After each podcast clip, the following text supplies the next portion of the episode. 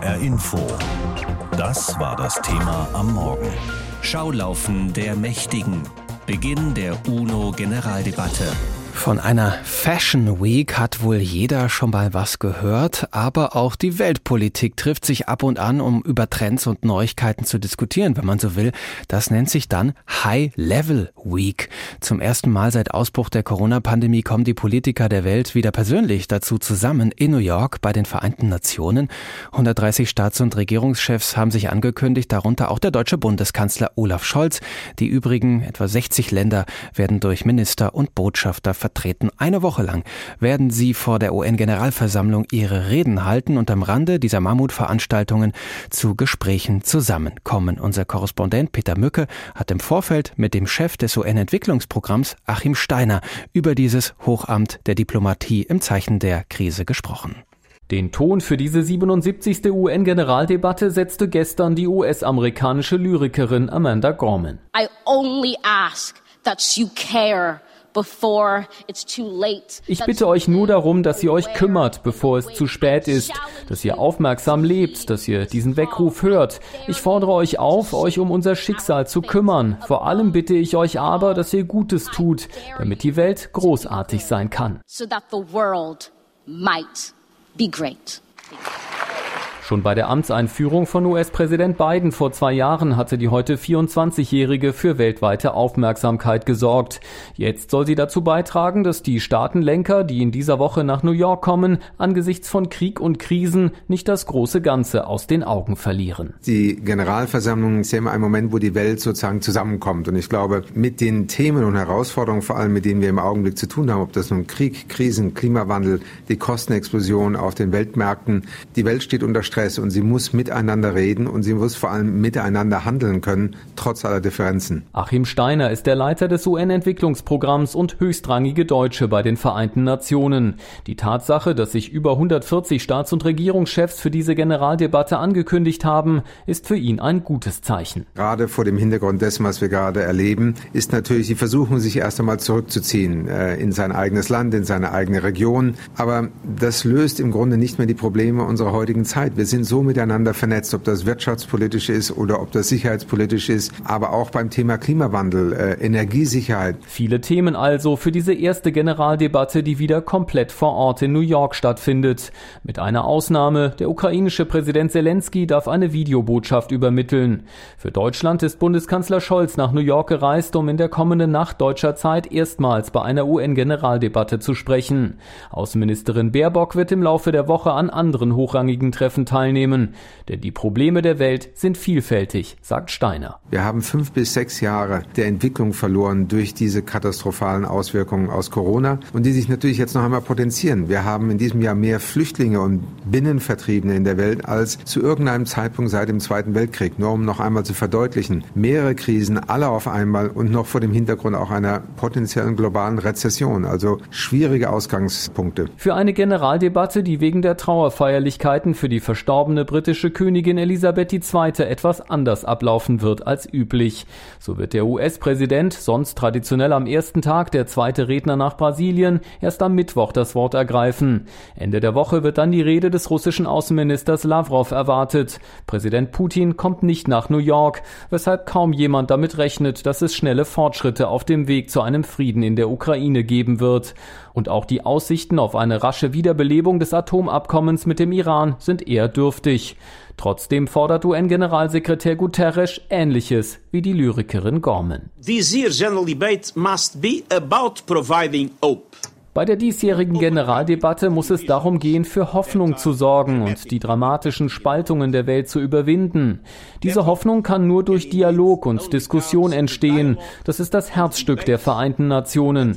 Diese Hoffnung muss sich gegen alle Spaltungen durchsetzen. And that must prevail against all divisions.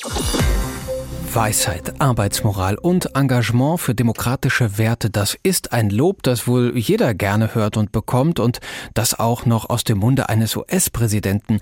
Christoph Heusgen wurde dieses Lob zuteil und das von einem gewissen Barack Obama. Unter Beweis gestellt hat er diese Tugenden als Botschafter Deutschlands bei den Vereinten Nationen. Bis ins vergangene Jahr hat er dieses Amt inne gehabt unter Kanzlerin Angela Merkel. Heute ist Christoph Heusgen Chef der Münchner Sicherheitskonferenz. Die Vereinten Nationen haben ja viele Probleme zu bewältigen, aber der russische Überfall auf die Ukraine gehört sicherlich zum größten. Der ukrainische Präsident Zelensky kommt nicht persönlich zur Generaldebatte nach New York, er wird aber per Video zugeschaltet und hält eine Rede. Dafür reist der russische Außenminister Lavrov an. Ich habe Christoph Heusgen gefragt, wenn Sie jetzt dort wären und Sie auf die russische Delegation treffen würden, was würden Sie denen in dieser Situation sagen? Ich würde den überhaupt nicht sagen. Lavrov, der Außenminister, der die russische Delegation leitet, ist ein getreuer Diener seines Herrn ohne eigenen Spielraum. Und ich glaube nicht, dass es Sinn macht, ihn zu treffen. Und wenn man ihn treffen würde, würde man ihn nur aufwerten. Und deswegen halte ich nichts von einem Treffen mit jemandem, der verantwortlich ist als Außenminister auch für die Kriegsverbrechen, die Wladimir Putin begangen hat zeigt das möglicherweise schon auch eine Problematik, die besteht bei so einer Generaldebatte, dass man zwar zusammenkommt, aber sich bilaterale Treffen möglicherweise gar nicht lohnen? Nein, im Gegenteil. Ich habe ja gesagt, man soll sich mit Lavrov nicht treffen, aber was ganz wichtig ist, dass die Gelegenheit genutzt wird in New York, dass man sich mit Vertreterinnen und Vertretern von Staaten trifft, mit denen man normalerweise bei der EU oder bei der NATO oder bei der G7 nicht treffen kann. Und das findet ja auch regelmäßig statt. Da gibt es Hunderte, Tausende von bilateralen Treffen und das wird, so gehe ich davon aus, auch Bundeskanzler Scholz machen. Diese Gelegenheit nutzen, diesen Jahrmarkt, der New York in gewissem Sinne in diesen Tagen ist, wirklich zu nutzen, mit Vertretern aus Afrika, aus Lateinamerika, aus Asien zusammenzukommen und mit ihnen die Weltlage zu besprechen, dass man doch sich über die Probleme austauscht, wie man Lösungen findet. Das ist New York, das ist diese Generalversammlung. Die Institutionen der Vereinten Nationen, allen voran auch der Sicherheitsrat, werden ja gerne mal als zahnlose Tiger bezeichnet. Der Sicherheitsrat hat zum Beispiel auch eine Resolution nicht durchbekommen, in der es darum ging, auch die Angriffe gegen die Ukraine zu verurteilen und einzustellen. Russland hat sein Veto eingelegt, wenig überraschend. Müssten diese Institutionen nicht mal dringend reformiert werden? Natürlich müssen sie reformiert werden. Es geht nicht an, dass die zum Beispiel Zusammensetzung des Sicherheitsrates noch den Verhältnissen auf der Welt nach dem Zweiten Weltkrieg entspricht. Aber diejenigen, die ein Vetorecht jetzt haben, die doch privilegierte Stellung haben, insbesondere China und Russland, stellen sich gegen eine Reform des Sicherheitsrates. Deswegen muss man mit dem, was man hat, zurechtkommen, was zum Beispiel in dem Fall ja passiert ist. Herr Schreiber, als Russland die Resolution vetiert hat, ist man in die Generalversammlung gegangen, hat in der Generalversammlung eine Abstimmung durchgeführt und dort hat sich gezeigt, wie isoliert Russland war. Gerade mal vier Staaten haben Russland unterstützt. Nein, diese Veto-Situation ist ein Geburtsfehler, aber gleichzeitig auch eine Bedingung für den Sicherheitsrat, Russland, China, die USA waren nur bereit, sich dieser internationalen Ordnung nach dem Zweiten Weltkrieg wirklich zu unterstellen, wenn sie noch ein Vetorecht haben. Und während des Kalten Krieges war es ja genauso wie jetzt. Da ist es nicht gelungen, zu einem konstruktiven Miteinander zu kommen, was den Hauptkonflikt anbelangt. Aber nach wie vor im Sicherheitsrat gelingt es schon, die vielen Blauhelm-Missionen auf den Weg zu schicken und sich über Konflikte, die hier vielleicht nicht ganz so im Vordergrund stehen, dann doch zu einigen. Wenn sie nicht gäbe, müsste man den Sicherheitsrat und die Vereinten Nationen sowieso gründen. Herr Hoskin, Sie sind Ihrer Karriere auch nach durch und durch Diplomat, aber Sie haben ja trotzdem immer wieder auch deutliche Worte verloren in New York. Da ging es zum Beispiel mal um den Krieg in Syrien und die Versorgung der notleidenden Bevölkerung. Wie sehen Sie das? Die Institutionen, wir haben über die Probleme gesprochen, werden sich ja nicht von heute auf morgen verändern. Braucht die UN dann wenigstens mehr Klartext, mehr deutliche Worte? Ja und nein. Ja, insofern, als Sie, wenn Sie im Sicherheitsrat konfrontiert sind mit einem neudeutschen Narrativ der Russen und Chinesen, die sagen, also zum Beispiel in Syrien, das ist nationale Souveränität und Assad kann entscheiden, wer in das Land reinkommt oder nicht und er kann entscheiden, dass Hunderttausende Menschen von humanitärer Hilfe abgeschnitten werden. Da muss man dagegen halten. Da muss man klar sagen, da muss man Ross und Reiter nennen mhm. und die Verantwortlichen. Auf der anderen Seite muss man dann auch wiederum sehen, dass man in New York, wo man die Chance hat, mit Vertretern aller Länder zusammenzukommen, ob es nicht Probleme gibt, Konflikte gibt, wo man dann doch auf dem Verhandlungsweg weiterkommt. Also man muss beide auf der einen Seite als Bühne nutzen, um seine Auffassungen klar zu machen, wo stehen wir, auf der anderen Seite die Gelegenheit nutzen, um vielleicht irgendwo Schritte zu machen, dass wir irgendwo ein bisschen mehr Frieden schaffen können. Nur einmal hat Angela Merkel als Kanzlerin die Bühne der UN-Generaldebatte genutzt, um dort vor der Versammlung in New York zu sprechen. Ansonsten hat sie das ihren Außenministern überlassen bei diesen jährlichen Treffen. In diesem Jahr ist das anders. Kanzler und Außenministerin reisen gemeinsam nach New York und unterstreichen damit die Rolle der Vereinten Nationen angesichts des Krieges in der Ukraine. Olaf Scholz also wird zum ersten Mal vor der versammelten Weltgemeinschaft der UN sprechen. Was wollen er und Außenministerin Annalena Baerbock in New York erreichen. Darüber berichtet Kai Clement. Kurz nach Beginn des Ukraine-Krieges berichtet Außenministerin Annalena Baerbock bei den Vereinten Nationen von einer verzweifelten Flucht in den Untergrund. Ein Mädchen namens Mia kommt in Kiew wegen der russischen Angriffe in einer U-Bahn-Station zur Welt. A baby girl was born in a metro station in Kiev. Die UN-Staaten verurteilten Anfang März in einer Dringlichkeitssitzung mit großer Mehrheit den russischen Angriff auf die Ukraine, allerdings nicht der ungleich mächtigere UN-Sicherheitsrat. Sicherheitsrat. Dort hat Russland ein Vetorecht. Die Vereinten Nationen zwischen Macht und Ohnmacht. Dieses Thema wird die Reise von Bundeskanzler Scholz und seiner Außenministerin nach New York begleiten.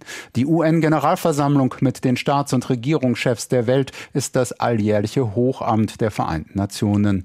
Olaf Scholz wird dort als Kanzler der Zeitenwende sprechen, ganz im Sinne seiner Worte Ende vergangener Woche bei der Bundeswehrtagung. Hier macht eine hochgerüstete Nuklearmacht den Versuch, Grenzen in Europa mit Gewalt neu zu ziehen.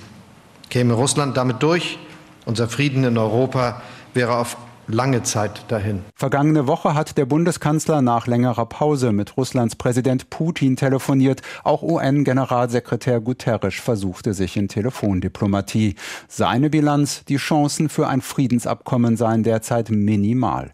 Jens Plötner, außen- und sicherheitspolitischer Berater des Kanzlers, sieht das im Gespräch mit dem ARD Hauptstadtstudio genauso. In der Tat äh, müssen wir leider konstatieren, dass es im Moment wenig oder gar keine Anzeichen dafür gibt, dass Russland von diesem Wahnsinn ablässt.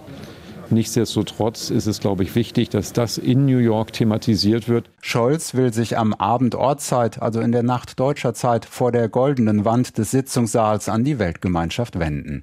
Vergangenes Jahr sprach hier noch Bundespräsident Frank-Walter Steinmeier. Angela Merkel hat diese Bühne während der Generalversammlung überhaupt nur einmal genutzt. Wir leben in einer Zeit mit gewaltigen Umbrüchen, das Gefüge der Welt verändert sich. Das war im Jahr 2007 und Merkel sprach über Globalisierung und Klimawandel. Nun also setzen Olaf Scholz und Annalena Baerbock mit ihrem Doppelbesuch ein starkes Zeichen für die Vereinten Nationen in Zeiten des Krieges, sagt Kanzlerberater Plötner. Vor diesem Hintergrund war es für den Bundeskanzler eigentlich fast eine Selbstverständlichkeit, dass er dieses Jahr in der Generalversammlung selbst das Wort ergreift. Bei aller Unterstützung für die Ukraine, warum liefert Deutschland keine modernen Kampfpanzer.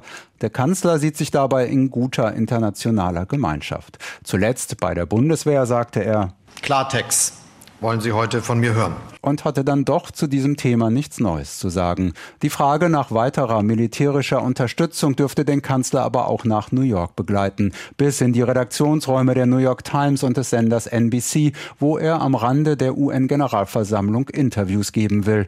Der Kanzler der Zeitenwende im Scheinwerferlicht der amerikanischen Öffentlichkeit.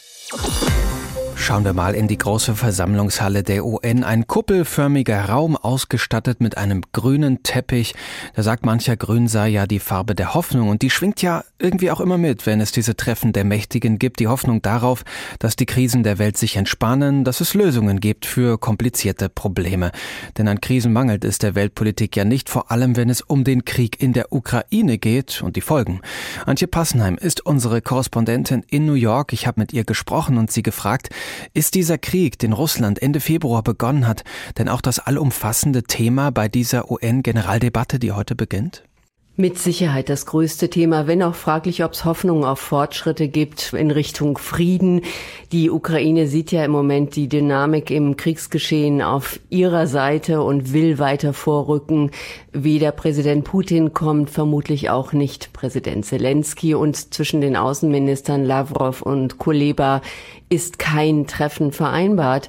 Und sowohl UN-Chef Guterres als auch Bundeskanzler Scholz haben ja auch zuletzt nach Telefonaten mit Putin haben sich pessimistisch geäußert. Stattdessen könnte es aber schon Versuche geben, so in Einzelbereichen voranzukommen, zum Beispiel beim Atomkraftwerk Saporischia, damit sich die Kämpfe dort beruhigen, damit es dort vielleicht Sicherungsmaßnahmen gibt in Form von Blauhelmsoldaten.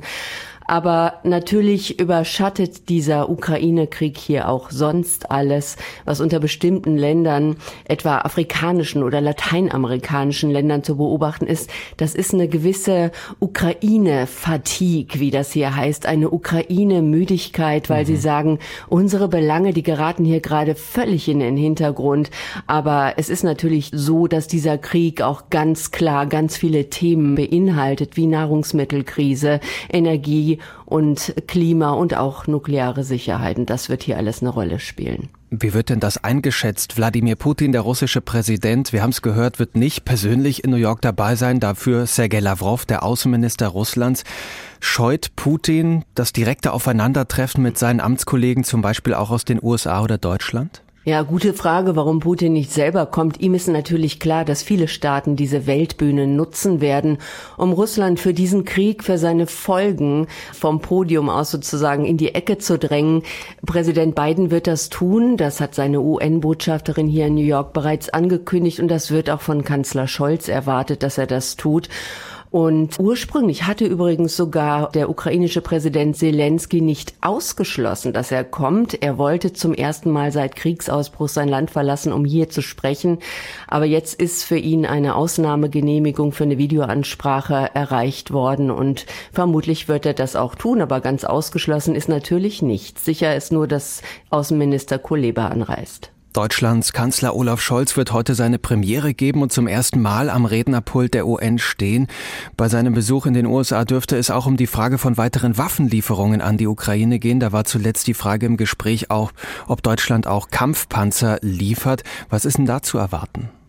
Ja, also dieses Thema Waffenlieferung, das wird dem Kanzler sicherlich über den Atlantik folgen. Er ist übrigens heute Abend hier gelandet. Aber alle gehen davon aus, Scholz wird bei seiner bisherigen Linie bleiben. Also Entscheidungen gibt es niemals im Alleingang, sondern nur mit den Bündnispartnern zusammen. Und auch die zeigen derzeit ja keine Bereitschaft, etwa Kampfpanzer zu liefern. Scholz Rede übrigens in der kommenden Nacht deutscher Zeit, die will er nutzen, um den Angriff der Ukraine ganz klar als Völkerrecht Völkerrechtsbruch zu benennen und will auch russischer Propaganda entgegentreten. HR Info. Das Thema. Wer es hört, hat mehr zu sagen.